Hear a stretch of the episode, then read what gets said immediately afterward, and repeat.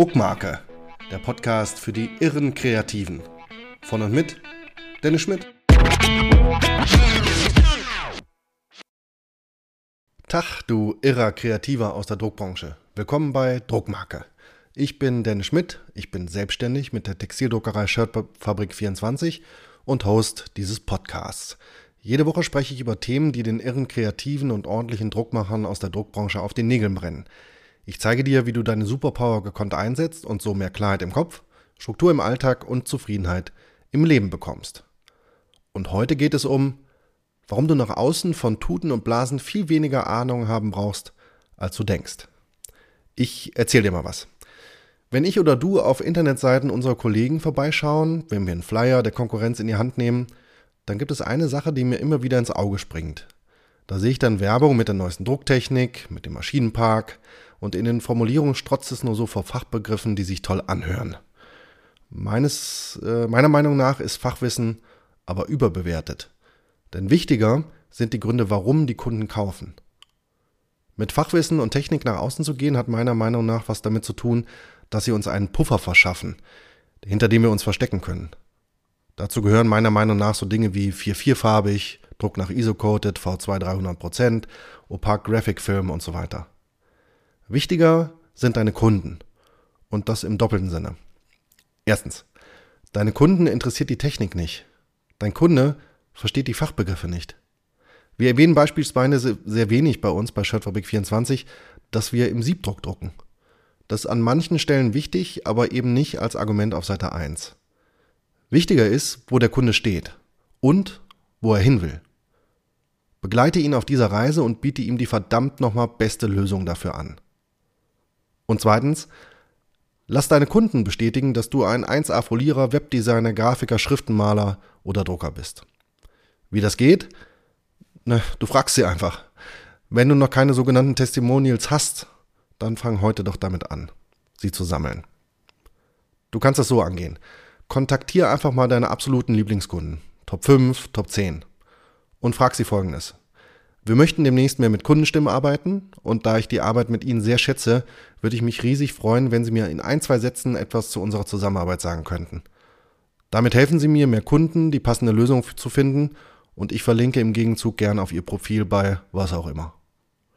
Das fühlt sich am Anfang komisch an. Den Kunden um etwas bitten. Wir haben damit vor etwa zwei Jahren angefangen und viele antworten nicht. Aber die, die du begeistern konntest durch deine Arbeit, durch deine Art, die sind dir auch gerne behilflich. Wir haben inzwischen einen schönen Fundus an Kundenstimmen und sammeln immer noch weitere ein. Diese Kundenstimmen verschaffen dir den sogenannten Social Proof, also den Beweis, dass das, was du sagst zu deiner Arbeit, dass das auch Hand und Fuß hat. Eine Stufe härter geht es noch, wenn du deine Kunden nach dem erledigten Auftrag eine Bitte schickst, dich auf Google oder auf ähnlichem zu bewerten. Damit haben wir sehr gute Erfahrungen gemacht. Versuch es doch auch mal. Auch deshalb, weil es eine schöne persönliche Befriedigung darstellt. Und wichtig an dieser Stelle, wenn du ein Team hast, dann kommuniziere diese Rückmeldungen mit ihm. Ich mache das immer in unserer Montagsrunde. Einen Aspekt übernehme ich an dieser Stelle gerne von Business Coach Kevin Hollywood. Er hat mal von seiner Zeit bei der Bundeswehr berichtet und dabei die Stufen der Autorität dargelegt. Die gehen so, wie ich es dir gleich sage, und die passen auch, wenn du nicht beim Bund bist, sondern wenn du fleißig druckst. Also, erstens Amtsautorität. Du hast eine Firma. Du hast ein Logo. Du hast einen Meistertitel. In deiner Firma stehen Maschinen, die die Leute nicht zu Hause haben und die beeindruckend sind. Durch deine reine Existenz, also die Existenz der Firma, bekommst du also von deinen Kunden Autorität zugebilligt. Amtsautorität. Das ist die schwächste Form. Dann kommt die Fachautorität.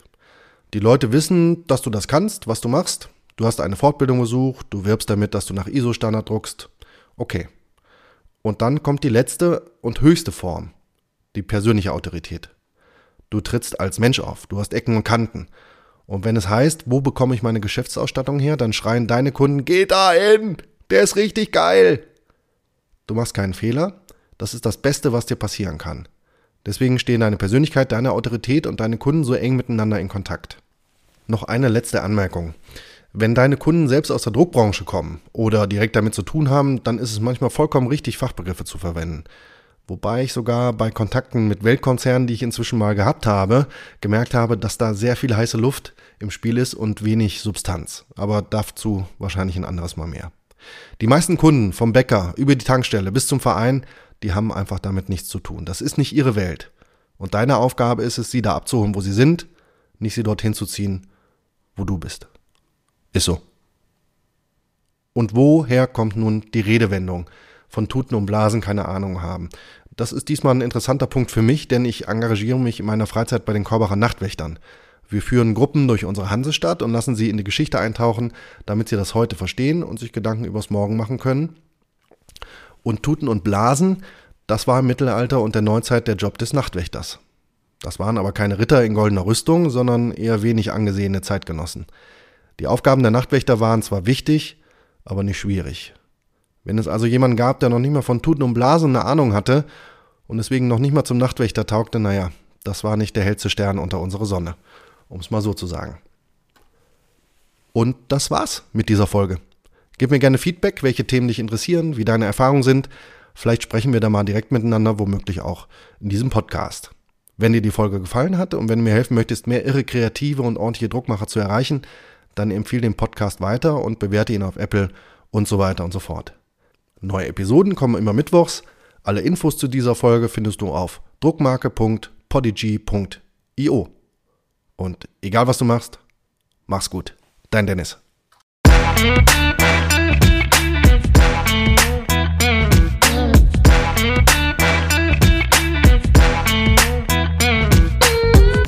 Freunde, das war es wieder. Der Podcast ist vorbei. Ich hoffe, ihr habt was gelernt und konntet was mitnehmen für die Zukunft.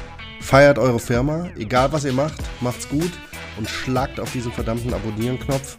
Drückt irgendwo gefällt mir, egal wo ihr seid. Ähm, und ich hoffe, wir hören uns wieder. Macht's gut. Ciao.